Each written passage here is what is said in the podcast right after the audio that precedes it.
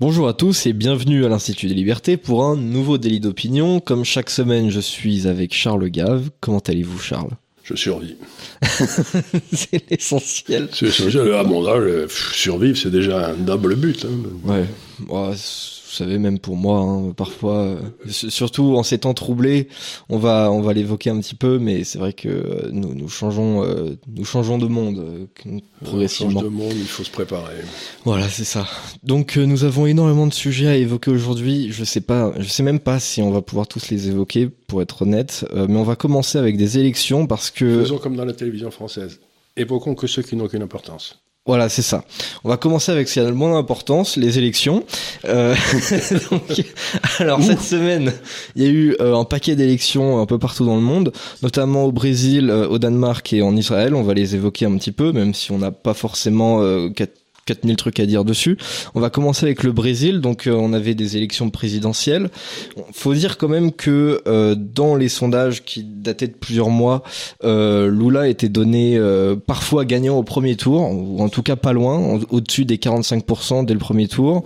Oui, Euh, Bolsonaro battu euh, comme, Dans euh, tous les comme cas de pas permis. figure. Voilà, dans tous les cas de figure, euh, à 25%, des trucs comme ça. Il a remonté euh, pas mal ces derniers mois, et puis euh, même il a fait un, un score qui était plutôt pas mal au, premier tour de l'élection. Et alors là-bas, euh, il n'y a pas deux, semaines entre le premier tour et le second, il y en a quatre. Donc il y a le temps euh, quand même de relancer une nouvelle dynamique, et euh, il, avait réussi à le faire plutôt plutôt bien. Il a quand même perdu avec euh, 49,2% des voix. En plus de ça, il y avait eu donc des, rumeurs. alors venant du camp de Lula, il y avait eu des rumeurs le soir même de l'élection parce qu'en gros il y aurait eu de- des forces de l'ordre en fait qui auraient bloqué apparemment certains votants. Et puis après en fait il y avait le camp de Bolsonaro qui a estimé que c'était euh, l'inverse, que euh, l'élection avait été truquée en faveur de Lula. Enfin bref, personne n'était content. Le fait est que Lula a gagné, Bolsonaro a accepté sa, sa défaite, euh, et c'est comme ça. Alors, qu'est-ce que, quel est votre regard sur cette élection? Bah, si vous voulez, c'est d'abord, euh, comme toujours euh, dans ces élections, euh, je ne sais pas si vous remarquez, le candidat de gauche est toujours supposé, d'après les sondages d'opinion, euh, gagner, faire les doigts dans le nez, et puis en finir, en finir, en pour finir, euh, c'est plutôt du 50-50, quoi. euh, Ouais, quasiment. ouais. Donc, euh, moi, je me demande à quoi servent les sondages d'opinion, parce qu'ils ils ont plutôt l'air de chercher à influencer les... gens. Les sondages avaient quand même évolué au. au- Oui, bah, parce que plus on se rapproche, plus on se rapproche de l'élection, plus il faut se rapprocher de la réalité. Donc, parce qu'ils vont pas, ils vont pas dire que, ils peuvent le dire à six semaines de l'élection que c'est 40-60, mais plus ils s'en rapprochent, plus ils doivent dire 50-50, quoi. Donc, euh, ça, ça veut pas dire grand chose. Mais surtout, ce qui est intéressant, c'est que Bolsonaro a remporté à peu près, enfin, son parti et lui, à peu près tous les États, sauf, Ouais. sauf l'État du Nord. Du Nord-Est, ouais. Du Nord-Est Absolument. qui est le plus pauvre, le plus, euh, j'imagine. euh, Et donc là, il y a eu une grosse majorité qui a pour Lula, qui- Luna qui a, qui, a donc euh, gagné.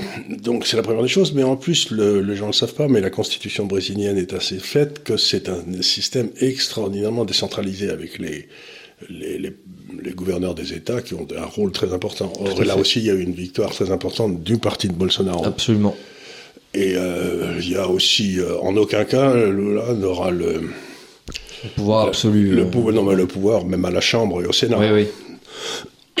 Donc, bon, si j'ose dire, si je comprends bien ce que j'ai vu, ce que j'ai lu, ou j'en sais rien, euh, il, va il inaugurer les chrysanthèmes pendant le, le temps du mandat. Oui, il quoi. va pas pouvoir faire euh, grand Bon, chose. euh, bon, bon, rien, tout, est, tout est bloqué, tout est, tout est, tout. En fait, aujourd'hui, la droite conservatrice est majoritaire au Brésil, quoi. c'est Oui. tout. Voilà, Sauf dans l'État là-haut, dans le Nord, mais Mm. qui, n'est, qui est un État, bon, qui est pas tout à fait, euh, mettons que ce soit pas un État développé. Donc voilà, pour ce qu'il a dire au Brésil, c'est que ben euh, il y a un gouvernement tout à fait conservateur, trumpiste, qui a gagné, et euh, les les Trumpistes ont gagné massivement euh, toutes les élections locales, donc on va peut-être se retrouver dans une situation assez similaire à celle qu'on va voir les États-Unis dans, de la semaine prochaine. Oui, c'est ça. Et alors, en quelques mots, qu'est-ce que qu'est-ce que vous retenez de ce mandat de Bolsonaro quand même? Ben, C'est-à-dire qu'il a fait des choses qui étaient très intéressantes. D'abord, il a, il a recommencé à faire un certain nombre de vraiment grands travaux, des ponts, par exemple avec les Chinois qui désenclavent toute une série de trucs. Il a, il a aussi attaqué le vrai problème du Brésil dont personne ne parle jamais, c'est qu'ils ont un système social de retraite et d'aide à, la, population euh, défavorisée qui est extraordinairement coûteux et qui ressemble beaucoup à celui de l'Europe. Euh, mais ils n'ont pas euh, la richesse pour le soutenir. Donc le vrai problème, c'est que le Brésil était... Une grosse partie de l'épargne brésilienne allait à soutien de l'État social. Et donc, ça empêchait le Brésil de croître. Et, puis, il y avait des problèmes de, sécurité publique aussi qui étaient très forts. Et des problèmes de sous-investissement. Il a commencé à s'attaquer au problème aussi de la sur, euh, surétatisation des cotisations. Puis, il s'est attaqué aussi au, à la sécurité. Ben, il semble que le. Moi, ça me donne. je suis un financier. Hein. J'ai plutôt envie d'acheter le Brésil aujourd'hui que de le vendre. Ouais, d'accord. D'accord. Donc euh, vous, vous en tirez globalement un. un, bah, il, a fait, il a fait un bon boulot et puis voilà et puis euh, comme Lula pourra pas tout, euh, il essaiera de détruire ce qui a été fait, mais puis Lula ça ça jamais été un très mauvais parce qu'il était patron syndicaliste au départ si mes souvenirs sont exacts, hein, mais dans un grand groupe scandinave mhm. qui avait des, des positions importantes au Brésil. Donc il a été formé au syndicalisme un peu scandinave, c'est-à-dire c'est pas la CGT quoi. Oui, voilà, c'est une espèce de, enfin, une discussion, une espèce de discussion où on prend on donne quoi. C'est pas. C'est ça. D'accord. Donc, euh, donc plutôt positif. D'accord. Bilan plutôt positif. Euh, en tout cas, ben, on verra ce que ça va donner. Lula, effectivement, il, il aura pas du tout. Euh, il n'a pas du tout les pouvoirs qu'il voulait. Enfin, c'est une petite victoire à la Pyrrhus, quoi. Il est, il est sur le fauteuil. Maintenant, ce qu'il va pouvoir en faire, c'est. Voilà. il va pouvoir aller faire des voyages à l'étranger. Voilà, c'est ça. En tout cas, d'ailleurs, on, on, a bien vu que c'était vraiment le candidat du système, même au, niveau mondial, parce que. ah oui, il fait tout à fait partie de, de, Tout le monde y allait de, sa petite photo avec Lula euh, qu'il avait eu, euh, que ce soit en 2003, 2005 ou euh, plus récemment. Mais, mais à l'époque, bon, il avait, il, sait pas, puis il y avait une, lui, il avait été, il avait été convaincu, je sais pas, d'une corruption, mais ça avait, ensuite il y avait eu des problèmes avec la Cour suprême, je sais plus quoi. Puis mhm. la fille qui était après lui aussi avait été également virée pour, donc. Mettons que la gauche euh, brésilienne euh, n'ait pas été insensible à, la corruption, donc. Euh, ouais. Mais ça, se gêne pas les gens, les gens de gauche. Non, ça les gêne pas tellement. De toute façon, ils sont ils sont plus tellement à ça près, je pense. Mais enfin bref, euh, élection suivante, Israël. Alors je sais pas trop ce qu'on va pouvoir dire d'intéressant dessus. C'est la cinquième en troisième sélection en trois ans, non Ouais, ouais. Il y a eu. Il devrait faire une élection par semaine, comme ça. Ouais, il y a eu énormément d'élections ces derniers temps. Donc euh, dernièrement, c'était plutôt la, la, la une espèce de bloc euh, centre centre gauche qui était qui était au pouvoir. Et euh, donc il y a eu des élections là donc mardi au moment où on tourne cette élection. Et A gagné avec une majorité apparemment de 65 sièges, donc c'est une coalition. Donc lui, il a 32 élus avec son parti. Et ensuite, il y a les orthodoxes euh, qui en ont euh, qui en ont 14. Et bref, euh, avec avec ce, système de majorité, il a il a quelques sièges, les, les quelques sièges qu'il faut. Maintenant, on sait pas toujours si ça va tenir. Enfin bref, comment vous voyez cette élection? Elisabeth, Israël, c'est euh, le, vraiment, le système électoral israélien, c'est une histoire de fou, parce que c'est une espèce de proportionnel, donc ça veut dire que les partis de, complètement à l'extrême ont un rôle tout à fait extravagant. donc euh, donc euh, ça montre simplement que les élections à la proportionnelle, ça marche jamais, parce que ça donne le pouvoir à des gars qui sont ou là-bas ou là-bas, mais jamais au milieu, quoi. C'est très curieux. Euh, Qu'est-ce que ça m'inspire, si vous voulez C'est quand vous allez en Israël, vous vous rendez compte que je crois que c'est le pays qui dépose le plus de brevets euh, après les États-Unis ou un truc comme ça. C'est-à-dire, on n'imagine pas la créativité scientifique qui règne en Israël depuis euh, 15-20 ans. Et on s'imagine pas aussi le, le, le bien qu'a fait la présidence Trump à Israël, d'abord parce qu'ils ont ramené la, la capitale à Jérusalem, bon ça c'était un vieux, truc, c'est plus symbolique que réel, mais surtout ils ont fait ce qu'on appelle les accords d'Abraham, c'est-à-dire ces espèces d'accords où l'Arabie saoudite, les Émirats, Israël commencent à discuter pour collaborer dans des domaines économiques. Israël est par exemple à la pointe de tout ce qui est utilisation optimum de l'eau, et dans ces coins-là, l'eau c'est un peu un problème. Donc, c'est intéressant parce que vous vous rendez compte qu'il y a un rapprochement entre Israël et le monde sunnite. Mhm. Une partie, en tout cas, du monde sunnite. Déjà, ils n'étaient pas vraiment en bonne mais enfin, il y avait l'Égypte. Ils se débrouillent pour euh, contrôler le Sinaï à eux deux. Donc, euh, je me demande si après deux, générations de refus, Israël n'est pas en train d'être lentement mais sûrement accepté dans le monde euh, arabe. Arabe, mhm. comme bon bon ils sont là, bon, bon on va pas en faire une pendule quoi. Ça fait trop longtemps qu'ils sont là, on va passer, on va parler à autre chose quoi. Oui. Oui, effectivement, bah, plus ça fait longtemps qu'ils sont là, plus ils sont inscrits dans le statu quo. Et autant euh, dans les années 70, bon bah ça avait 20-30 euh, ans, donc c'était. Il y avait encore des gars qui avaient connu la période précédente. Ça. Il y en a plus. Là maintenant, euh, à peu près tout le monde est né avec l'existence d'Israël, donc c'est sûr que ça, ça, concerne de moins en moins de gens. Ça, concerne de moins en moins de gens. Et puis, bah les Palestiniens sont pas couverts de gloire à pas avoir d'élection.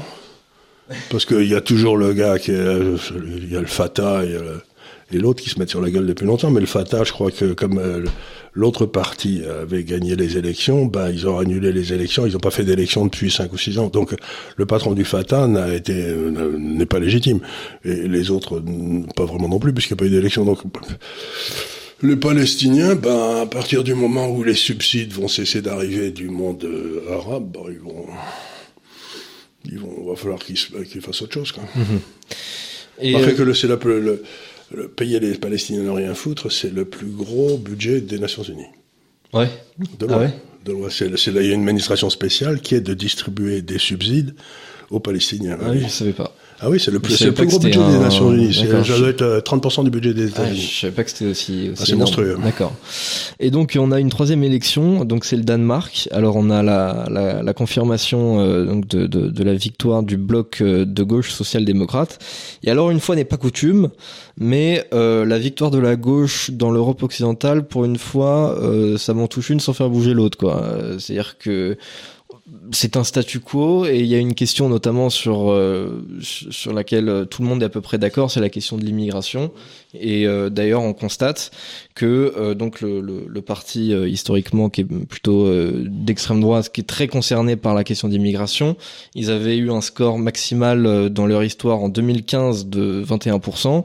En 2019, ça, ça avait été Mais ils ont pris des mesures pour la freiner ou pour pour forcer les gens à prendre le danois, etc. Et je crois que Danemark voilà, touche des subventions que quand ils sont intégrés en quelque sorte. Oui, non, mais ils ont ils ont un Donc, système euh, à partir du moment où les mesures ont été prises, on n'a plus besoin du parti de droite. Exactement. Donc là, le, ce parti de droite qui euh, faisait que parler de ça, euh, ils sont aujourd'hui donc à 2,5%. Donc c'est anecdotique. Euh, ça, ça, ne, ça nous fait penser à quelque chose. Donc si par hasard les gens s'attaquaient vraiment à l'immigration en France, est-ce que vous croyez que tous ces partis de droite disparaîtraient? Euh, possible. En tout cas, le RN, euh, je pense qu'il disparaît. Donc eux, quelque part, on va essayer d'être sournois. Ils auraient intérêt à ce que ça continue s'ils veulent survivre. Bah, écoutez, euh, en tout cas. Je dis ça, je dis rien. C'est-à-dire qu'ils sont, on pourrait dire effectivement, euh, bah en fait, attaquez-vous au problème de l'immigration, on, commencera à voter pour vous. Euh, après, il faut quand même euh, rappeler le danger de l'extrême droite, et pour ça, il faut, faut quand même la faire exister. donc, il y a, il y a un double jeu à tenir qui, est, qui, est, euh, qui, est, dangereux. Donc, il faut maintenir l'extrême droite pour éviter que la droite normale ne vienne au pouvoir mais il faut pas donc il faut contenir il faut continuer à avoir de l'immigration pour qu'ils aient un os à ronger donc, euh, est-ce que l'immigration, c'est un grand complot de la gauche? Bah, euh, je dirais pas que c'est un complot, mais enfin, en tout cas, ça y ressemble. Ce qui est, ce qui est sûr. je sais pas si ça y ressemble. en tout cas, c'est sûr qu'il y, y, a un grand laisser-faire, et euh, en tout cas, la gauche danoise a décidé depuis quelques années de d'arrêter de laisser faire, et ils ont un programme euh, vraiment qui ferait pâlir le, le RN tellement c'est. pour moi, c'est hallucinant. Donc, grosso modo, quand un parti de gouvernement sérieux fait le boulot de faire respecter la souveraineté des frontières, euh, la droite euh, malséante disparaît. Donc ensuite, bah, les, on, on, revient un petit peu au clivage qu'on avait connu plus au XXe siècle, c'est-à-dire qu'on est plus sur des clivages euh, peut-être de mœurs ou clivage économique, des trucs comme Ouais, ça. le truc habituel. Et c'est-à-dire que c'est, je trouve que c'est un clivage peut-être plus sain dans une société où les débats peuvent être, selon moi, plus apaisés. Et... Mais c'est le débat entre la nation et le peuple. La droite est censée représenter la nation dans son histoire depuis la nuit des temps, et la gauche est censée représenter le peuple d'aujourd'hui. Donc c'est pour c'est la différence entre ceux qui se rattachent au monde d'il y a 500 ans et ceux qui euh, ne vivent qu'aujourd'hui. Ben, c'est un débat parfaitement légitime. Mhm. Mais donc, euh, donc voilà, donc euh, confirmation que le, le, bloc de gauche reste reste au pouvoir et donc bah écoutez, moi je, Mais je chez nous, il serait interdit le bloc de gauche. Je leur souhaite bonne chance. Donc, euh, on, va, on, va, on va arrêter avec toutes ces élections là. Euh, Enfin, quoique, on a quand même les midterms. euh, Ah, ça, ça va être intéressant. Dans- dans parce peu de que- temps, ça va parce que y a- dans toutes les élections, il y a une espèce de sous-estimation, euh, mettons, de la population de, de gens qui votent de droite. Parce que c'était un peu comme le Front National en France il y a 20 ou 30 ans. Ils faisaient toujours mieux que les sondages parce que les gens euh, disaient pas qu'ils votaient pour le Front National. C'est-à-dire qu'ils regardaient à gauche et à droite, puis ils allaient, ils allaient foutre leur, euh, leur, leur, leur ticket pour le Front National. Et j'ai l'impression que maintenant, comme on est dans une atmosphère de quasi-guerre civile, si vous dites que vous êtes à droite, euh, vous risquez de vous faire virer de votre boulot, n'importe quoi, si vous êtes dans un grand groupe. Donc, euh, vous dites que bien entendu, vous votez pour le démocrate, et peut-être ils vont pas tous voter pour ce qu'ils ont dit, quoi, vous voyez ce que je veux dire. Donc, il y a une espèce de prime aujourd'hui qui est donnée euh, à la gauche dans les intentions de vote. Mhm. Ce qui est certain en tout cas, parce que euh, effectivement, alors euh, il y a aussi la méthode des sondages qui jouait dans cette faveur, Ah oui. parce que forcément il n'y avait pas Internet avant, donc on était obligé de, de parler avec les gens directement, que ce soit au moins par téléphone, ou sinon euh, aller les voir euh, Et directement. puis, vous savez que... Maintenant avec Internet, c'est sûr qu'on cache un petit peu moins son vote, on se dit bon ben on s'en fiche. Oui, on façon. son vote, mais vous savez, on retrouve très bien par qui vous êtes, par l'interaction, ils ont voté, ils peuvent Oui, voter. oui, oui, mais c'est quand même un peu moins marquant de, de, de se dire euh, bon, il va connaître mon adresse IP plutôt qu'il va connaître mon numéro de téléphone. Enfin, c'est bon. pareil, hein. Mais oui, en vrai, c'est pareil. Mais bon, euh, il y a, y a peut-être moins, euh, il y a un peu plus de distance, disons, par Internet. En tout cas, ce qui est certain, effectivement, c'est en cela que on sait que l'opinion de gauche n'est pas l'opinion majoritaire, mais que c'est l'opinion dominante. C'est que si vous êtes, euh, enfin, si vous avez des opinions politiques, vous avez beaucoup plus de chances de vouloir les cacher si vous êtes de droite que si vous êtes de gauche. Donc ça, c'est. Écoutez, mon expérience, et avec euh, tous les gens euh, avec qui je, je commence à avoir un peu d'expérience, c'est euh, Vous commencez à en avoir un petit peu, c'est que euh, si vous n'avez pas d'opinion, C'est que vous êtes de droite. c'est que vous êtes de droite. si vous dites oh non, moi, ça, ça m'intéresse pas ces trucs-là, c'est que pff, vous allez voter demain pour Le Pen, quoi. Donc euh, ça me fait toujours rigoler. J'ai pas d'opinion, je me dis bon. ben voyons. ouais. Bah en tout cas, on va on va voir euh, ce On que va ça voir, va ça va être très intéressant aussi sur la façon dont les gens aux États-Unis, ce qui est très nouveau aux États-Unis, ont peur d'exprimer leurs opinions. Mhm. Parce que ça, c'est quelque chose qui n'avait jamais existé aux États-Unis à cause de, du premier amendement de la Constitution qui garantit la liberté de parole. Mais enfin, on garantit la liberté de parole, surtout pour ceux qui, euh, qui, qui veulent empêcher les autres de parler. Mais ceux qui veulent parler, euh, ceux- le- là, ils, ont du mal, quoi. Mhm. Oui, mais parce on que voit le- dans le nombre d'universités où il y a des conférenciers absolument. euh, de droite, entre guillemets, qui viennent faire des conférences et euh, la gauche les interdit en leur lançant des cailloux ou en cassant tout, c'est pas vraiment de la liberté de parole. Et Oui. l'administration de l'université ne dit rien. Oui, absolument. Oui, elle dit Donc- rien, voire même elle encourage. euh, ce- Ouais, ce- ouais, ce elle dit attention, on va faire venir. euh, Et effectivement, c'est bah, c'est un phénomène qu'on voit aux États-Unis, c'est-à-dire qu'aux États-Unis, il n'y a pas vraiment de loi pour interdire tel ou tel pan de la liberté d'expression. Euh, c'est que vraiment des, des propos euh, vraiment très graves. euh, Mais on peut- on peut les punir après. Oui. C'est-à-dire, on peut, quelqu'un peut dire n'importe quoi et ensuite il peut être attraqué pour diffamation, etc. Mais on peut pas interdire à quelqu'un de parler avant qu'il Oui. ait, avant qu'il ait Mais dit. C'est-à-dire, oui, absolument. Et il y a aussi, il n'y a pas de loi pour dire ce que vous avez dit, euh, c'est méchant, donc vous n'avez pas le droit de le dire. non, C'est c'est- c'est les appels à la violence et les trucs comme ça qui sont interdits. les appels à la violence, c'est. Mais il se passe des choses curieuses même dans le droit aux États-Unis parce que vous avez cette histoire quand il y avait eu cette quasi-émeute euh, le 6 janvier euh, Oui, au Capitole. au Capitole, etc. Eh ben il y a des gens qui sont en tôle depuis. Et qui n'ont toujours pas été jugés et qui n'ont toujours pas, on ne sait pas de quoi ils sont accusés. Je crois que ça va être la première fois. Non, il y avait eu aussi des, des Japonais qui avaient été mis dans des camps de concentration aux États-Unis dans les années 40, 42, 43 parce que ben, ils étaient japonais, donc ils risquaient de trahir, donc on les avait collés dans des camps, ce qui était un abus de droit extraordinaire. Et là, on a mis des gens, je crois, il y a la BS corpus aux États-Unis. En principe, on n'a on n'a pas le droit de vous mettre en tôle euh, si vous n'avez pas un jugement rapide. Et ben là, il y a des gens qui sont en tôle depuis deux ans dans des conditions très douteuses. Je trouve ça, c'est une nouveauté aux États-Unis, que l'État se permette de de, d'enfermer des gens sans, sans qu'ils aient jugé. Ben, ça me rappelle Assange. C'est, euh, Assange, c'est un journaliste qui a fait son boulot et qui risque de se retrouver en prison à vie aux États-Unis, alors qu'il n'est pas américain, parce qu'il a dit des choses horribles sur, le, sur ce qu'avait fait l'État profond américain. Mais ça, c'était son boulot de journaliste. Donc il y a, y a, toute une série de choses qui se passent aujourd'hui. Il est temps que les États-Unis se reprennent et retournent vers une justice aveugle, pas une justice euh, qui ne regarde qu'à gauche. Euh, Mais effectivement, c'est c'est très embêtant. C'est c'est embêtant et c'est symptomatique, je pense, de ce que devient la société américaine et de ce que l'État américain se sent obligé d'être, c'est-à-dire qu'on est dans une société où on, on avait déjà évoqué euh, ce thème-là, euh, la gauche et la droite aux États-Unis passent de plus en plus d'adversaires à ennemis. C'est de plus en plus irréconciliable. Oui, c'est beaucoup plus la, gauche qui trouve que les autres sont irréconciliables et, euh, et qui les attaque parce que par exemple, bon les s'il y a des troubles à l'ordre public qui sont faits par des gens de droite, ils sont immédiatement euh, arrêtés, etc., comme on l'a vu pour le 6, janvier, là. Mais s'il y a des troubles qui sont faits par Black Lives Matter, à ce moment-là, ils peuvent foutre au feu et à sang le centre de ville sans que personne ne dise jamais rien. Mm. Et donc, euh, l'impression que j'ai, c'est qu'on a la même, même chose en France, c'est qu'un trouble à l'ordre public ou un attentat ou une, qui est commis par la gauche, c'est beaucoup moins grave que si elle est commise par la droite, que si elle est commise par la droite. Et ben, je trouve que la seule chose qui compte, c'est l'attentat. Les intentions derrière l'attentat, ça m'intéresse pas du tout, quoi. Je sais pas ce que C'est-à-dire que bah, c'est intéressant de voir quels sont les motifs, etc. Mais enfin, de les juger différemment selon si ce sont. C'est complètement, euh... complètement fou. Oui. Non, ça c'est effectivement. Vraiment... Et ça, on le voit dans la justice partout. Mm. Et comme justement la gauche, en tout cas, euh, même de manière générale, les, les, deux camps sont de plus en plus irréconciliables l'État se sent obligé d'être beaucoup plus dur et à ce moment-là, on ne vit plus du tout dans une démocratie libérale. Ce, que, oh bah, ce qui était on n'est plus en démocratie du tout, oui. C'est euh, on voit bien, euh, par exemple, euh, bah, Trump n'a jamais réussi à reprendre le contrôle du ministère de la Justice. Il a été martyrisé, on l'a traîné pendant trois ans avec le truc Muller, on l'a empêché de gouverner.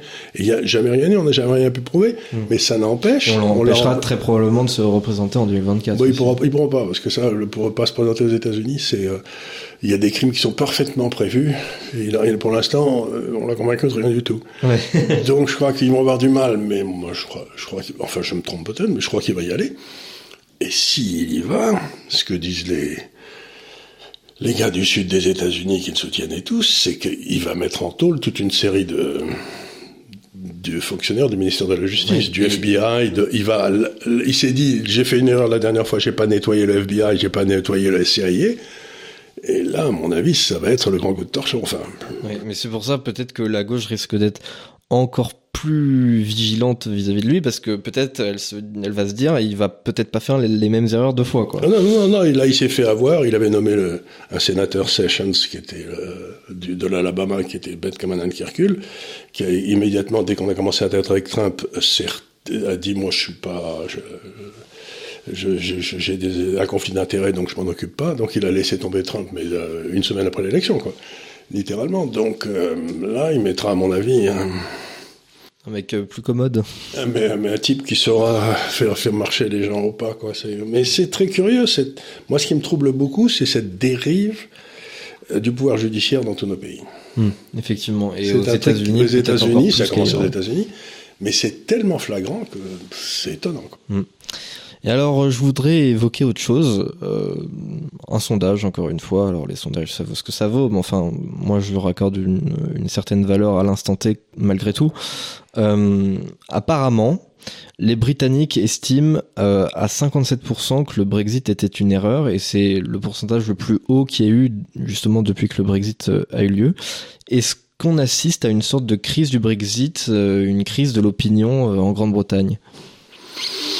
Moi, je crois que, le, si vous voulez, si je peux me permettre, on me dit que la Grande-Bretagne va mal économiquement. Oui, elle va mal économiquement, mais elle va pas plus mal que la France ou l'Allemagne. Hein. Expliquer que c'est le Brexit qui a créé le, le merdien d'Angleterre, euh, c'est pas du tout le Brexit, c'est des politiques monétaires débiles. Je vous en donne un exemple qui m'a fait pleurer, pas de rire, mais de désespoir. Il y a eu une interview, vous avez peut-être vu, de Madame la présidente de la BCE, Madame Lagarde. Oui, qui disait. Qui disait, euh, alors là, il s'est passé un phénomène. D'un seul coup, il y a eu de l'inflation, on s'y attendait pas du tout. Mais d'un seul coup, et vous dit, ah, vous s'y attendez pas du tout. C'est là qu'on voit qu'elle n'est pas du tout abonnée à l'Institut des libertés. non, la masse monétaire quadruple en l'espace de 5 ans, et vous vous étonnez qu'il y a de l'inflation. Non, mais, euh, où elle est bête, ce qui est une hypothèse, et on, elle comprend rien, ou alors, si vous voulez, quand j'entends quelqu'un me dire la masse monétaire a quadruplé et les prix montent, et personne ne m'avait prévenu, euh, je lui dis, mais il faudrait peut-être lire, je sais pas, euh, écouter une ou deux fois Milton Friedman, l'inflation est toujours un phénomène monétaire. Enfin, je veux dire. Donc c'est extraordinaire, c'est extraordinaire. Je pense même qu'on l'apprend dans la première heure de la première année de, de, de licence d'économie ou même de, enfin, cours d'économie. C'est vraiment Economics 101. C'est bravo, c'est votre premier jour de cours. Premier truc qu'on apprend, c'est euh, augmentation de la masse monétaire égale inflation. Enfin, égale inflation. donc, donc, euh, alors là, la, la, la, bécassine avec des grands yeux ouverts, mais alors là stupéfaction générale à Francfort. Mais, alors Mais, qu'est-ce qui se passe? On m'a menti, les prix montent. Enfin, ça fait rien, son salaire est monté de 8 ou 10%, puisqu'il est indexé sur l'inflation, contrairement à celui du pauvre travailleur, mais euh, elle, elle, est, gagnante, quand même. Non, mais c'est extraordinaire. Quand on voit ce niveau d'incompétence, on se dit, mais soit ils me prennent pour un imbécile, euh, j'ai vu aussi qu'il y avait une commission d'enquête, euh, la commission d'assemblée, je sais pas, euh, qui voulait aller faire une enquête sur les grands magasins, enfin les, supermarchés, hypermarchés, etc. Parce que, à leur avis, c'était eux qui faisaient monter les prix. Donc on retrouve à l'idée que le commerçant s'en fout plein les fouilles mhm. et ruine le petit, le pauvre commerçant, lui, si on lui achète si on achète un truc, euh, il, vend, il achetait un truc à 20, il le vendait à 25. Euh, si on l'achète à 40, il va le vendre à 50. Hein, mhm. euh, nice. il, fait va conserver sa marge. Quoi, et, voilà, mais, mais c'est pas ça. Puis en plus, si vous voulez, si vous avez plusieurs magasins qui se font concurrence, s'il y en a un qui monte ses prix tout seul parce qu'il veut augmenter ses profits, ben les gens vont aller ailleurs. ça bah s'appelle la concurrence. Oui. Oui. On n'a pas ça dans l'administration, ou, alors, ou alors il y aurait eu peut-être une conspiration de tous les commerçants qui sont tous dit bon les gars, on va tous les, les, les fumer, on va tous les plumer, on va tous augmenter nos prix. Alors s'ils augmentent tous leurs prix en même temps et que les salaires augmentent pas, ben, ils vont tous gagner moins d'argent parce que les gens vont acheter moins. Parce que le niveau de vie va pas monter. Donc euh, il y a quand même... Ben, le, vous savez, le niveau de la connerie est quand même très important. Ah oui, celui-là aussi, il est en inflation. Hein. C'est Oh là là, c'est l'inflation de la connerie, c'est la pire. Enfin voilà, je voulais évoquer juste ce petit truc du Brexit. Bon, probablement que si les Britanniques n'étaient pas sortis de l'Union européenne, peut-être que dans la situation actuelle, justement, ce mécontentement aurait été dirigé contre l'Union européenne. Et comme c'est pas le cas, bon bah c'est dirigé bah, vers le Brexit. Pour une fois, ils peuvent pas dire c'est la faute des Français. oui, pour une fois, oui. On dit toujours c'est la faute des Anglo-Saxons, là, c'est la faute des Français. Mm. ça va. Effectivement. Euh, alors j'ai trouvé aussi un autre truc, euh, une étude intéressante. Je voudrais savoir ce que vous en pensiez. En gros, c'est un chercheur américain euh, en sciences politiques à l'université de Chicago qui a fait une petite thèse en fait pour essayer d'estimer le PIB réel des pays autoritaires ou voire même dictatoriaux. Et pour ça, en fait, vous dites souvent que en fait l'économie c'est de l'énergie transformée, qu'il y a un rapport de 1 à 1 entre ah l'énergie et le, le, le, PIB. Euh, en fait, il y a une dérive d'à peu près 3% par an qui est la productivité énergétique. C'est-à-dire que si au départ vous mettez 1 à 1, puis l'année d'après ça sera de 1 à 0,97 et ainsi, parce que dans le fond, au fur et à mesure qu'on fait des progrès technologiques, on utilise de mieux en mieux l'énergie. Mais c'est à peu près 2 ou 3% par an la productivité énergétique. Et encore. Donc, euh, c'est pas du 1, mais c'est du 1 à 0,97 0,97, 0,94. Oui, oui. là, Enfin, on est, on est à une euh, corrélation qui est quasiment une causalité. Quoi. Absolument, absolument. Bref. Et, euh, et donc lui, il a, il a essayé, il a trouvé un, un indicateur. En fait, il a mesuré l'activité lumineuse des pays. Ah oui, oui. Donc Ah, avec en fait, euh, voilà, avec les satellites. Donc quand, quand il fait noir, bon bah les pays qui ont de l'électricité, euh, ils s'allument la nuit, et les pays qui en ont pas, bah ils s'allument pas forcément. Et euh, donc il a essayé de, il a, il a mis donc un rapport entre euh, l'activité lumineuse et euh, le produit intérieur brut dans les démocraties normales. Il a trouvé euh, des chiffres assez cohérents. Et ensuite, dès qu'il s'intéressait aux pays autoritaires, il trouvait que ah bah là, c'est pas exactement les mêmes rapports que je trouve. Et souvent, les PIB sont, augment- sont augmentés artificiellement d'environ 35% par rapport à l'activité, euh, par rapport à ce que voudrait dire en tout cas l'activité lumineuse. Et il a, par exemple, pour la Chine, trouvé que le PIB chinois, selon cette mesure, était surestimé d'environ 40%. Euh, Qu'est-ce que vous pensez de ce- cette idée-là, de cette théorie? Bah, je sais pas parce que euh, moi j'ai donc j'ai été en Chine, j'ai vécu à Hong Kong une dizaine d'années. Euh, quand je, vous raconte toujours les mêmes histoires parce que je suis vieux et gâteux, mais euh, euh, la première fois que je suis allé à Canton, ça devait être en, il y a 30 ou 40 ans. Donc j'étais dans un vieil hôtel, il y en avait qu'un, c'était qui datait du temps des colonies. Et euh, il y avait quatre étages, et puis j'ai ouvert mes volets le soir, et il n'y avait pas de lumière. hein. La ville était bruyante comme pas possible, parce que les Chinois sont bruyants, c'est pas croyable. Mais vous ouvriez, ça faisait un chahut noir, mais vous ne voyez rien, il n'y avait rien. Vous allez aujourd'hui à Canton, c'est Las Vegas, vous avez des... Et vous allez dans toutes les villes euh, de Chine. Donc, euh, alors ce qui est possible dans son analyse, c'est qu'à peu près la moitié de la population chinoise a été transportée depuis 25 ou 30 ans des campagnes à la ville. Mais il y a encore à peu près une bonne moitié de la population, oui, par là, qui vit encore à la campagne. Et là, ils ne doivent pas faire beaucoup de lumière. hein, c'est pas... je ne sais pas si on a installé beaucoup de trucs pour euh, avoir de la lumière. Donc, c'est peut-être aussi, il ne faut pas oublier que, par exemple, en France aujourd'hui, il n'y a plus que 3% de la population française qui est paysanne. Quoi. Oui. Donc, alors euh, c'était euh, plus, plus de 30% il y a, il y a 40 ans, enfin il y a, 40 ans. 50 ans. Et donc ces gars-là, euh, dans la campagne, il n'y avait pas beaucoup de lumière. Moi, je me souviens, j'allais dans un petit village dans le Midi, entre Nîmes et Montpellier, quand j'étais enfant, bah, bah, il n'y avait pas d'éclairage la nuit. Quoi. C'était, on, on- on se promenait, il faisait chaud, mais on voyait rien. Quoi. Donc, maintenant, il y a de l'éclairage. Mais donc, je sais pas, est-ce que c'est... est-ce qu'ils ont l'explication? Parce que j'ai du mal à comprendre ça, parce que je vois très bien les progrès extraordinaires qui ont été faits. Alors, par exemple, il n'y avait pas de classe moyenne en Chine au moment où je suis arrivé euh, il, y a, il y a 30 ans pour la première fois en Chine. Aujourd'hui, ils sont entre 300 et 400 millions qui gagnent euh, 10, 15 000 euros par an, donc il y a une vraie classe moyenne. Il y a des gens qui ont des voitures, il y a des gens. Donc, euh, vous voyez les aéroports, les avions. Moi, je ne sais pas trop comment il fait son calcul de luminosité, mais à mon avis, il doit, il doit, il loupe- il doit louper le. Après, il dit pas, il dit évidemment que c'est perfectible et que ça, ça, ça ne vaut Non, pas mais vérité absolue. L'idée est intéressante, mais euh, ça correspond pas à mon vécu, quoi. Parce que je vous assure, je me suis baladé. Il y a des villes dont vous avez jamais entendu parler. Faut pas oublier qu'un truc comme Pékin, hein, quand je suis arrivé la première fois, ils étaient, ils étaient en, en train de faire le deuxième périphérique. Il y avait que des vélos. hein. Mais j'aurais dit, deuxième périphérique. J'aurais dit, pourquoi vous faites un deuxième périphérique? Euh, Il n'y a pas de voiture. Euh, ben, Quand je suis arrivé cinq ans après, Ouais, il y avait des voitures. il y avait des voitures, ils étaient en train de faire leur cinquième périphérique. Ils en sont au septième aujourd'hui, je crois, quelque chose comme ça. Et Pékin, la zone urbaine de Pékin, c'est la, taille de la Belgique. Ouais, oui, c'est Et vous avez des villes euh, où j'ai été, je me souviens plus du nom, faudra que je demande à mon fils, là, où il y a euh, 60 millions de gens. La plus grosse ville du monde est en Chine, enfin la zone urbaine, 60 millions de personnes. Et euh, vous assure qu'il y a de la lumière.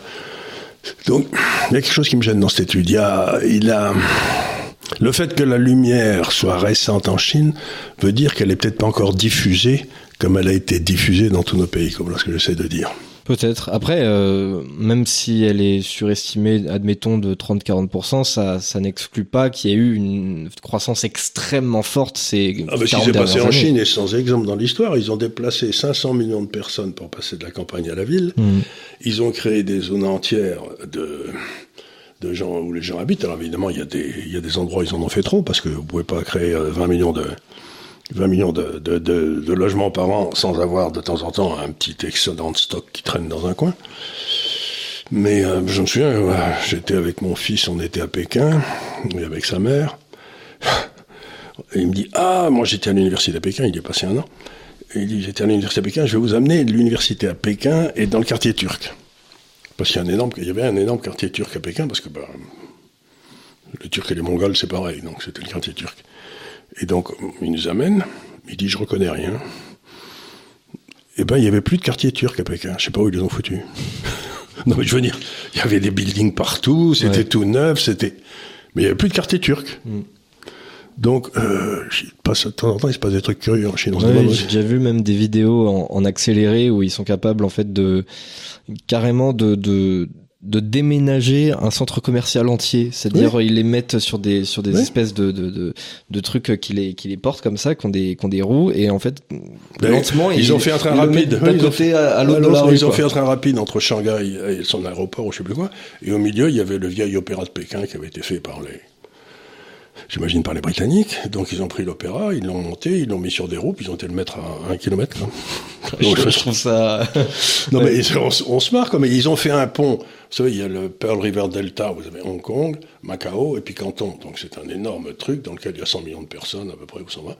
Et puis vous avez là une croissance de 10-12% par an. C'est bon. Eh ben ils ont fait un pont entre Hong Kong et Macao, un pont. C'est-à-dire que, mais ça doit faire, ce pont, il doit faire, je sais pas, 70 km de long, quoi. Ouais. Dans l'eau ouais, ouais, oui, oui. Donc, vous vous dites, bah, c'est bien, quoi. Oui, bah, ça doit être le plus grand pont du monde, j'imagine. C'est le plus long, oui, c'est très marrant. Non, mais, quand, on voit ce qui se passe, on se dit, bah, il y a des défis technologiques dont ils n'ont pas peur. Hein. Oui, effectivement, oui, bah, ils ne cherchent, pas à préserver, je sais pas, les les moules très rares qu'il y aurait dans l'eau, ou j'en sais rien, c'est pas leur... Oui, c'est pas leur problème numéro un, oui, c'est sûr. Mm. Ah c'est sûr, oui, bah, ils représentent à eux seuls 30% des, des, des, émissions de gaz à effet de serre du monde entier. Oui, mais aussi, 30% des effets de gaz à effet de serre, mais aussi ce qui est très intéressant, euh, quand on regarde la Chine, c'est que je crois que la Chine, il y a encore 2-3 ans, produisait en un an autant de, Chine, autant de ciment que les États-Unis avaient produit depuis le début de la Chine. Oui, oui, il y avait une statistique comme ça qui était hallucinante. Ce qu'ils ont produit comme ciment, comme, euh, mais c'est fou, quoi. Ouais, ouais c'est, c'est hallucinant ce qu'ils ont fait. Il y a, ils ont fait sortir des villes de terre en, ok, en 3-4 ans. Enfin, c'est, c'est vraiment des, des, des trucs de dingue. Euh, enfin bref, euh, sujet suivant, nous avons la Russie. La Russie, on en a plus trop parlé depuis euh, 3-4 semaines. Oui. Euh, on va pas trop parler du front ukrainien, mais on va plutôt parler de leur euh, enquête sur Nord Stream. Donc, alors la Russie nous ont balancé ça comme ça. On, on leur avait pas forcément demandé, mais enfin ils nous l'ont dit quand même. Ils nous ont dit bon, alors en fait, nous on a enquêté, hein, on sait des choses sur Nord Stream que vous vous savez pas sur sur le, le sabotage de Nord Stream. Ils ont dit donc c'est le Royaume-Uni. Le Royaume-Uni a dirigé et coordonné les explosions de, de Nord Stream. Alors qu'est-ce que vous pensez de ces allégations? Est-ce que D'abord, c'était ce qu'il y a d'extraordinaire, c'est que le, celle qui était première ministre très pendant très peu de temps, oui, Listras. a, a envoyé un, un, email, je crois, ou un SMS à, au ministre de la Défense américain en disant It's done. Et ah oui. It's done. Oui, il y a des gens qui ont pu rater son truc et ils l'ont trouvé. J'imagine que c'est les services secrets russes, parce qu'il ne faut pas rigoler. Ça ne devait pas être facile à pirater le téléphone de la première ministre britannique. J'imagine qu'il était protégé, mais j'en sais rien. Avec les Anglais, on ne sait jamais. Mais donc, it's done. Et c'était 10 minutes après que ça ait sauté. Donc, euh, it's done. What is done? Et elle ne l'a pas envoyé au président des États-Unis, elle l'a envoyé au ministre de la Défense américain. Mais ce qui m'amène à poser une question qui, moi, me gêne beaucoup, c'est cette espèce de guerre forcenée qu'on a, euh, cette pression pour la guerre, euh, pour le soutien de l'Ukraine qu'on a venant des États-Unis, elle vient d'où? Parce que Biden est complètement gâteux. Oui, bah oui, c'est pas. Euh, mais il est complètement gâteux. Donc, c'est pas lui qui donne les ordres. Mais si, si c'est pas lui, c'est qui? C'est qui, oui, c'est une question. Et, pourquoi? Parce qu'il a été élu par personne pour donner, c'est tout ça. Donc on retrouve le même problème de la démocratie, c'est qu'on a mis des espèces de, de pantins euh, qui prendront les coups si ça tourne mal. Mais qui donne les ordres Qui a donné les ordres pour que cette guerre continue alors qu'en mars, il y avait un accord pour un cessez-le-feu entre les États, entre, entre la, Russie et l'Ukraine euh, avec la transaction qui était faite par les Turcs. Donc, moi, ce qui m'intéresse beaucoup, c'est qu'il y a des gens aux États-Unis qui veulent absolument que cette guerre continue, pour des raisons que je, ne comprends pas bien. Mais qui sont-ils? Et pourquoi les journalistes ne cherchent-ils pas à le savoir? Qui y a derrière? Qui, qui sont-ils? Voyez ce que je veux dire C'est assez, assez, extraordinaire. Euh, ben, c'est un petit peu, si vous voulez, comme à la cour de Louis XV. Il y avait bon, ceux qui suivaient Madame, euh, Pompadour, Madame Pompadour qui voulaient faire l'alliance, je sais pas qui, avec l'Angleterre, et puis il y avait ceux qui, euh, qui suivaient les catholiques qui voulaient faire l'alliance avec l'Autriche-Hongrie, enfin j'en sais rien. Donc il y a des espèces de cabales comme ça qui se passent en douce. Mais c'est pas ça la démocratie. La démocratie, c'est qu'il y a un type qui vient, qui dit écoutez, moi je suis le président, je prends la responsabilité, mais le pauvre vieux, il, il, il, se perd, je sais pas, vous avez vu l'image non, mais Biden, il se perd. On, voit maintenant, on en voit deux, trois fois par semaine. Et je sais pas pourquoi on, lui fait faire des discours encore, et à chaque fois, il, il, il, côté, il, a dit, il, avait, il a dit quelque chose d'extraordinaire. Il a dit que euh, il y avait une guerre en Irak. Non, il voulait dire en Ukraine. Oui, qu'en gros l'inflation était, c'était à cause de la guerre, la, guerre. Mais il y avait une guerre en Irak et que c'est là que son fils était mort. Oui. mais bougez pas, son fils il est mort d'un cancer du cerveau aux États-Unis. Oui. Donc le type il est complètement gâteux. Il, il, vit dans un monde parallèle. Il s'est perdu sur la pelouse de de la Maison Blanche. Ils avaient été planter un arbre pour le jardinier qui prenait sa retraite après 40 ans. Et il est allé, il est, allé se promener d'un seul coup, il est parti comme ça. C'est terrible. Et il veut quand même se représenter en 2024. Oui, ça, ça, ça c'est. Il est incapable. Déjà, après la campagne précédente, il l'a pas faite parce qu'au cause du Covid, il est resté dans sa cave tout du long. Et on a fait tout ce qu'il fallait pour que Trump soit battu. Bon, très bien. Mais là, euh, on ne pourra pas le sortir. Hein. Non, mais il est, il est complètement gâté. Et le pire, c'est que Kamala Harris est encore pire. Oui, elle, elle, est pas saignée, elle est bête. Oui, oui, c'est un autre problème. Mais donc, donc les, deux, les, deux les, deux, principales personnes du, du, de l'exécutif aux États-Unis, qui est une, une, des trois branches de gouvernement, sont totalement incompétentes. Et donc ça amène à la question, mais d'abord, un, qui les a amenés là, et deux, qui donne les ordres mm. Moi, je sais pas, je serais officier, je serais pas quoi, je dirais, bah, écoutez, vous êtes gentil, mais qui donne les ordres? C'est effectivement, oui, bah c'est une, question qu'on s'est plusieurs fois posée dans ce, dans ce studio. Euh, je ne sais pas si c'est euh, un individu, deux individus, trois individus, un, Ou un gros groupe, groupe d'individus, je ne sais pas. Parce qu'il faut bien voir que à qui bénéficie cette guerre? Ben, À l'industrie de l'armement aux États-Unis, au Boeing, au Lockheed, à tous ces gars-là. Et vous pouvez pas vous empêcher de vous dire, ben, en ce moment, ils touchent des dizaines de milliards parce qu'on file des armes gratuitement à l'Ukraine, mais c'est pas eux qui les filent. C'est le, c'est le gars, le payeur d'impôts américain, qui paye les armes à Lockheed, et Lockheed qui envoie la note au gouvernement qui le paye, et ensuite, les armes partent pour le, pour l'Ukraine. Donc, ça fait la fortune de cinq ou six groupes industriels qui sont des marchands de mort. Oui, c'est oui, c'est sûr. Euh, oui, il y a des sacrés conflits d'intérêts dans, dans, ce bordel. Ouais. Bah, c'est, le moins que je dire. Hein. Ça fait pas impliquer. J'ai des gros problèmes avec euh, la base de la démocratie, c'est ce qu'on appelle en anglais, il n'y a pas vraiment de mot, c'est le accountability. C'est-à-dire, accountability, ça veut dire qu'on vous rend responsable. Oui. C'est-à-dire que vous êtes responsable des décisions que vous avez prises. Mais si maintenant on vient me dire, mais qui est responsable des décisions qui ont été prises C'est pas Biden puisqu'il est gâteux Je ne sais pas. Voilà. Mais en tout cas, oui, c'est sûr, euh, on peut pas se dire raisonnablement que ce type euh, prend réellement toutes les décisions. il serait dans un business, il aurait été viré depuis longtemps. Le conseil d'administration s'est réuni, on leur aurait dit, euh, faites 2 ah plus 2, ça fait combien? Et puis. Oui, oui, non, oui déjà, il aurait eu, oui, 73 ans, on lui aurait dit, bon, vous êtes gentil, monsieur Biden, mais enfin, retraite bien méritée, hein, allez, au revoir. Moi, j'ai été viré à 70 ans du conseil où été à la score. Ah ouais? Ah ouais, il y a une limite d'âge, 70 ans, boum, allez hop on a mis une femme à ma place. Quelqu'un de compétent. Oui, bon. peut-être, hein, ça peut arriver. Ah ça peut arriver. Non, non, mais j'ai pas dit que c'était mal. Hein. Mais je dis, celle qui m'a remplacé, c'était une femme. D'accord. Bah, très bien si elle est compétente. euh, alors, plus que moi. On n'est pas à court de conflits dans le monde entier. On a l'impression que ce conflit en Ukraine a comment dire à, à, libérer quelques énergies. à libérer quelques énergies. Il y a peut-être une forme de mimétisme. On se dit bon, ça se bastonne de ce côté-là. Bon bah on va peut-être. Surtout on se dit comme le gendarme est occupé là, je peux aller taper sur la gueule de mon voisin parce qu'il va pas venir me taper dessus. Il y a, il y a de ça forcément, il y a de ça. Donc euh, nous avons, euh, en l'occurrence, je voudrais évoquer deux situations, celle de la Corée et celle de l'Iran avec l'Arabie Saoudite. On va commencer avec la Corée. Donc pour l'instant, on n'a pas grand-chose de très concret, c'est-à-dire qu'on a. Non, ils balancent des missiles dans l'eau. Voilà, à 60 km. 60 km au-dessus d'une île sud-coréenne. Bon. C'est ça. Alors, il faut savoir que la, la Corée du Sud, depuis toujours, elle a du mal à nourrir sa population.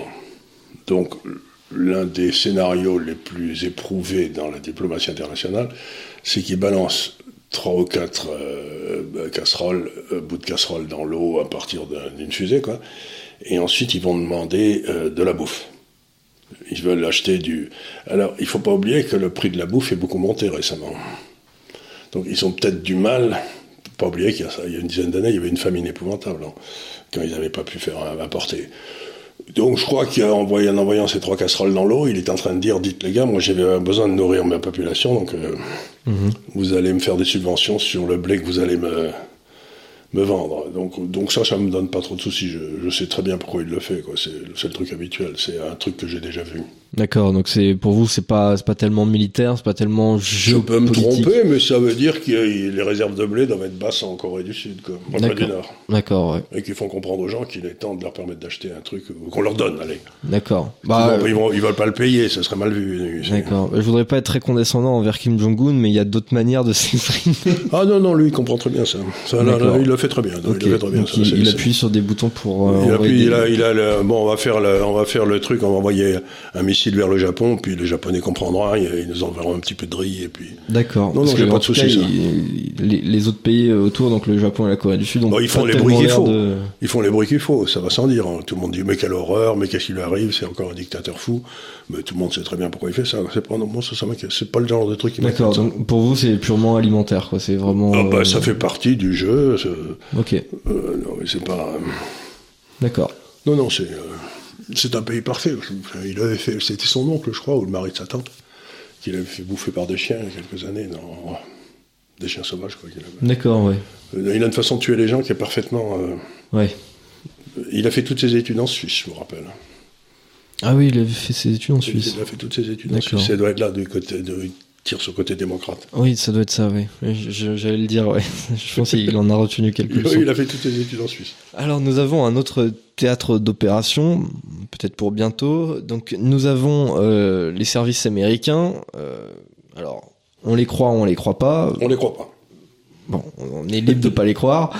Euh, ils estiment de plus en plus probable qu'il y ait une attaque de l'Iran sur l'Arabie Saoudite donc, est-ce une réelle possibilité ou est-ce que c'est une invention pure des services américains? Alors, on va essayer de réfléchir deux minutes parce qu'ils sont assez, ils sont un peu comme les Coréens du Nord, ils sont assez prévisibles. Euh, qu'est-ce qui se passe? C'est que l'Iran vient de livrer énormément de drones à la Russie, à la Russie, qui marchent très bien. Ouais. Et qui sont en train de décimer l'armée euh, ukrainienne et probablement les volontaires américains euh, qui sont dans le coin. Et donc, Qu'est-ce que vous voulez faire passer comme message Que comme vous l'Iran va attaquer la Russie, il faudrait peut-être que les États-Unis attaquent l'Iran avant, avant qu'ils s'attaquent, qu'ils attaquent. Ouais. Donc, on est en train de faire passer le truc à l'Iran. Si vous continuez à livrer des armes à la Russie, vous allez peut-être en prendre plein la gueule. Mais je ne crois pas une seconde qu'aujourd'hui les Iraniens aient peur. Vous pensez pas? Non.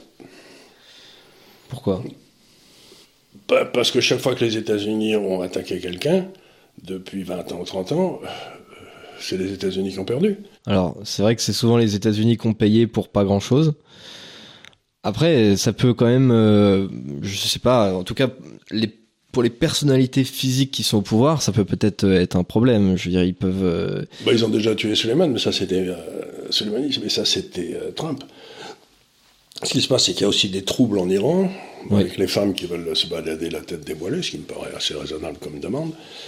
Mais c'est, ce qui est agréable, quand on voit ça, si vous voulez, ces femmes qui se révoltent en Iran, on est, on est émerveillé du, soutien, du soutien que leur donnent les féministes françaises. Quoi. C'est, oui. Ça n'arrête pas à la télévision, à la radio, les gauchistes. Un, un peu à demi-mot, mais enfin, il y a toujours une précision derrière. C'est nous, on se bat pour la liberté des femmes et de mettre le voile et de l'enlever. Donc il y a un peu le côté double jeu de moi je me, me fâche avec personne. Oui, c'est en même temps. C'est euh, mais donc euh, en tout cas, mais elle se bat très très peu pour. Le, il y a très peu de manifestations devant l'ambassade d'Iran ou. Euh, Ouais, j'ai vu une petite manifestation l'autre jour. Euh, c'était au Trocadéro. Ils étaient peut-être une vingtaine ou une trentaine. Avec, euh, du coup, c'était intéressant. Ils avaient les drapeaux d'avant la Révolution de 79. Donc euh, avec euh, avec l'espèce de lion dessus, avec un soleil derrière, qui est, qui, est, un drapeau plutôt joli d'ailleurs. Mais bon, ils étaient vraiment pas nombreux, quoi, les pauvres. Oui, bah oui. Et, et donc moi je crois, si vous voulez, que N'oublions pas aussi autre chose, c'est que l'Arabie saoudite, de, on oublie l'Iran pour une seconde, mais l'Arabie saoudite est en train de se rapprocher rapidement bon, d'Israël, ce qui est plutôt bien vu aux États-Unis, mais aussi de la Russie et de la Chine pour pouvoir payer, vendre son pétrole en... Mhm. Donc on fait passer le message à l'Arabie saoudite.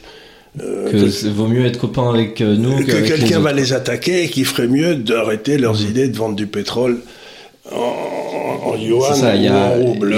Il y, a, une Donc il y a une double manœuvre. C'est d'une pierre deux coups. C'est d'un côté. Voilà, c'est un coup de billard à deux coups, mais c'est mm. tellement visible que, à mon avis, les, les, les, Saoudiens ils doivent ricaner dans leur coin. Quoi.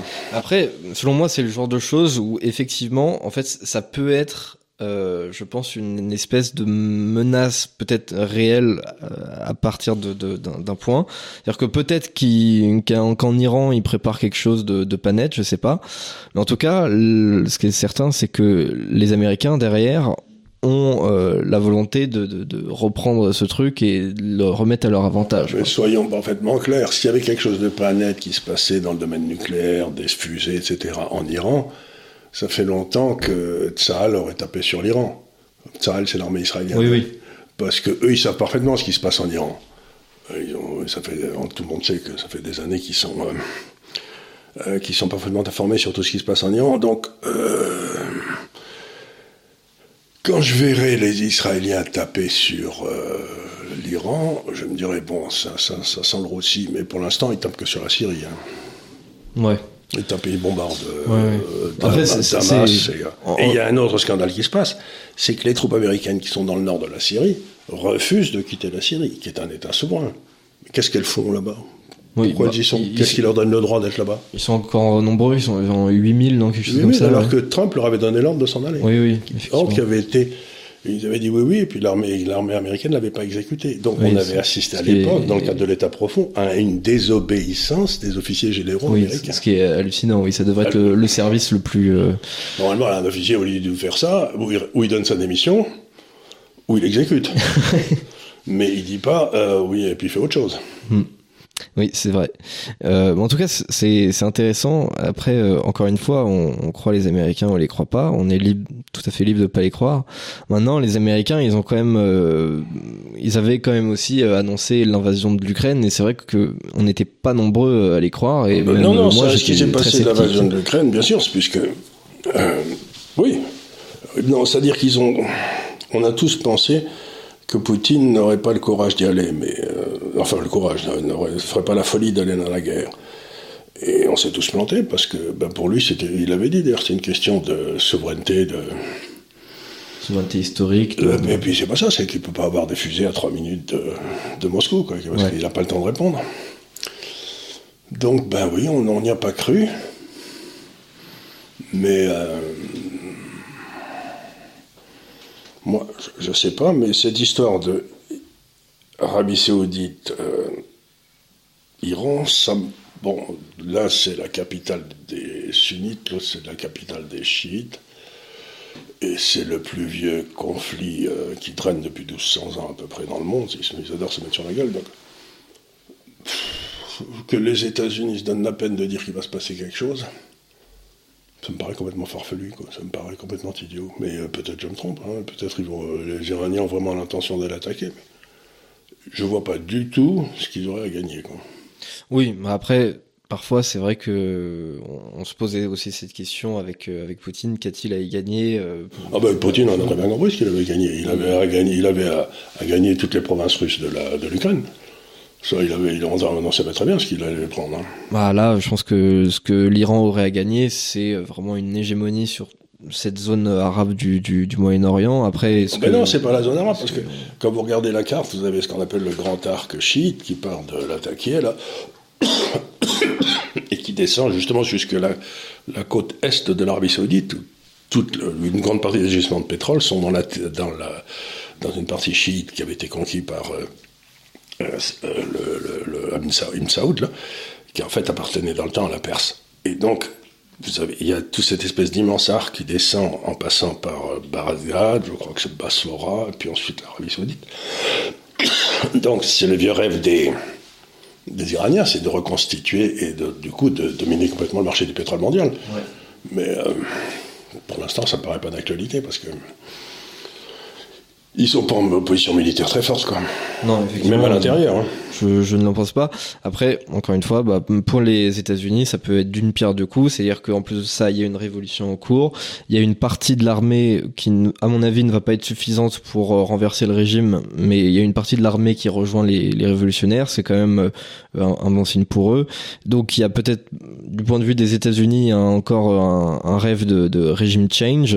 Euh, et en plus de ça, de remettre l'Arabie Saoudite dans son giron, euh, ce qui ne semble plus tellement. C'est possible, je vous dis. à ce moment-là, font du bruit, mais euh,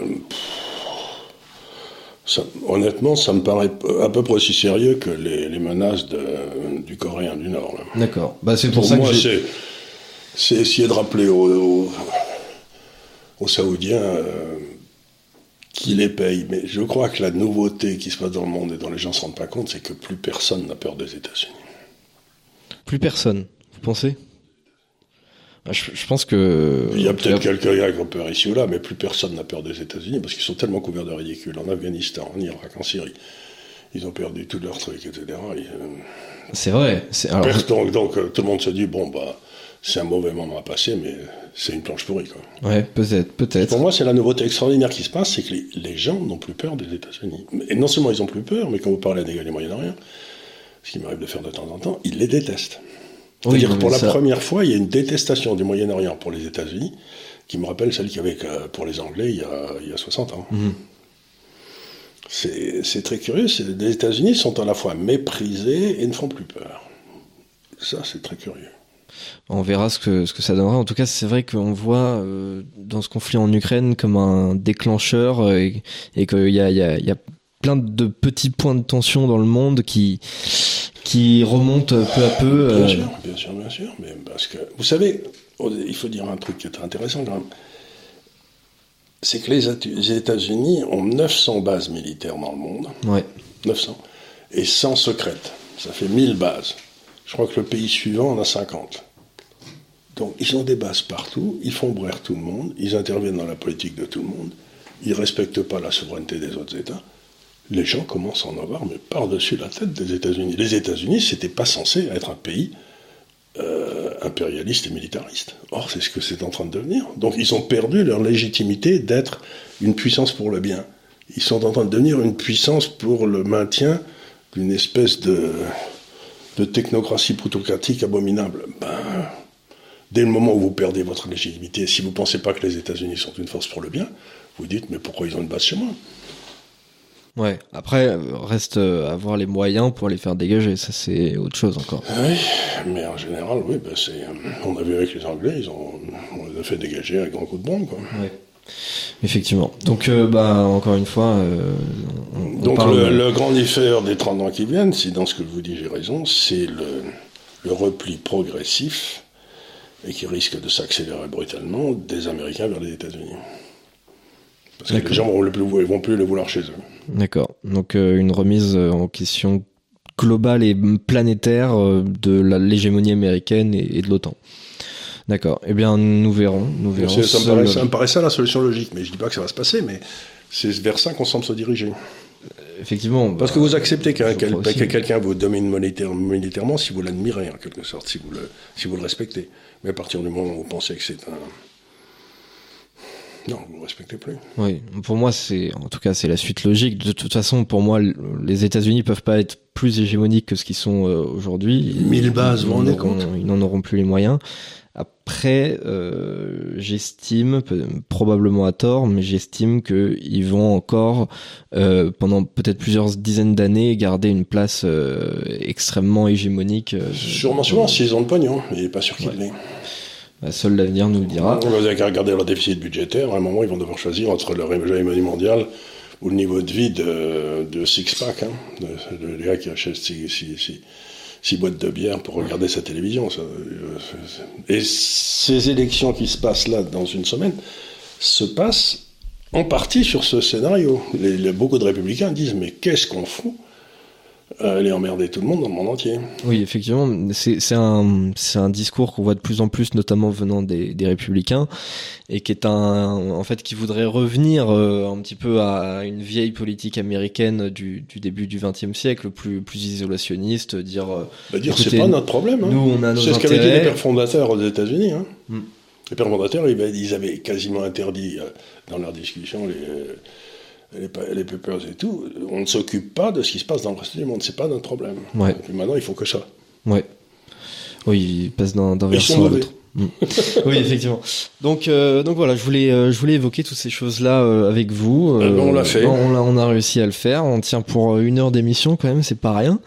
et donc, ils bah... vont se fatiguer les gens à nous écouter si ça dure une heure. je sais pas, peut-être parfois il y en a, mais il y a quelques, il y a quelques très gentils qui nous disent non, non, on fait des émissions de 2 heures ou de 3 heures, mais je suis pas sûr que ça fasse satisfasse tout le monde. Oui, ouais, écoutez, on, on verra.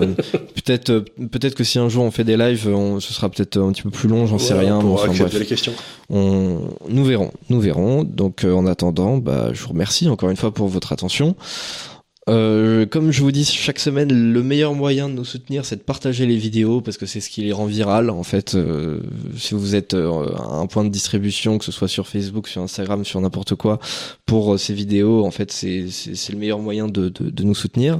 En dehors de ça, il y a l'abonnement, il y a le like, il y a le commentaire, il y a tout ça. Il y a l'abonnement aussi à nos différentes pages puisque nous sommes partout. Je répète chaque semaine, nous sommes sur Instagram, nous sommes sur TikTok, nous sommes sur Facebook, nous sommes sur Twitter. Voilà, nous, nous sommes Et absolument on est, partout. On a même des, comment on appelle ça quand on fait écouter euh, ah oui, des podcasts. On oui, a nous, aussi des podcasts. Oui, oui, nous sommes sous forme de podcast, euh, je, je, crois sur Deezer et sur euh, sur Spotify, il me semble. Euh, donc, donc voilà, on a fait des progrès technologiques. Je ah oui, c'est c'est incroyable. mais c'est vrai que c'est très pratique les podcasts parce que parfois, moi, j'ai pas forcément le temps d'écouter un truc comme ça je chez vois moi. pas ce que ça amène à la population de vous regarder en particulier. je veux pas être désagréable. non, mais c'est vrai vous que bon, on peut vous écouter à la rigueur. le, le plus le plus important, c'est effectivement d'écouter. Et parfois, oui, quand, quand je suis dans le métro, quand je me déplace d'un point A à un point B, bon bah j'ai pas grand chose à faire, donc j'écoute euh, parfois des, des podcasts. ça vaut mieux d'écouter Coluche. Quoi. enfin bref, donc euh, bah, je vous remercie comme d'habitude et je vous dis à la semaine prochaine pour un nouveau délit d'opinion. Merci beaucoup, au revoir.